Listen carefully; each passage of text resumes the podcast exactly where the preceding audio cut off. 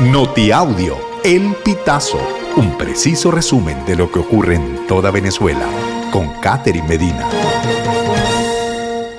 Saludos estimados oyentes. A continuación hacemos un repaso informativo por las noticias más destacadas hasta este momento. Comenzamos.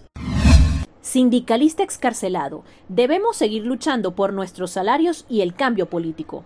Los seis líderes sindicales excarcelados fueron recibidos por la Confederación de Trabajadores de Venezuela o CTV este jueves 21 de diciembre, desde donde dieron una rueda de prensa en la que reiteraron su compromiso a seguir luchando por el salario y un cambio político.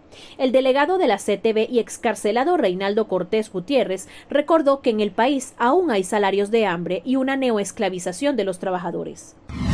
En Portuguesa, un trabajador muere atrapado en una carga de patillas tras vuelco de camión un joven de 31 años de edad, identificado como Wilson José Peña Mendoza, murió atrapado entre decenas de patillas que transportaba un camión de carga.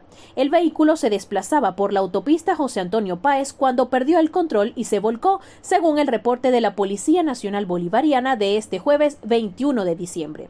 De acuerdo con la PNB, el accidente ocurrió al amanecer de este mismo jueves, en el kilómetro 104 de la autopista de los Llanos, a la altura del sector Las Matas, sentido Guaná Ospino. Pirola. ¿Qué es y cuáles son los síntomas de la nueva variante del COVID-19? Según los expertos en salud, la variante pirola tiene la capacidad de transmitirse vía intestinal y aérea, pero no causa enfermedades graves.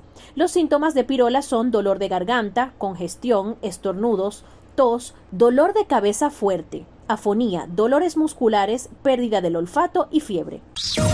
Estimados oyentes, este ha sido el panorama informativo hasta esta hora. Narró para ustedes Catherine Medina. Estas informaciones puedes ampliarlas en nuestra página web, elpitazo.net.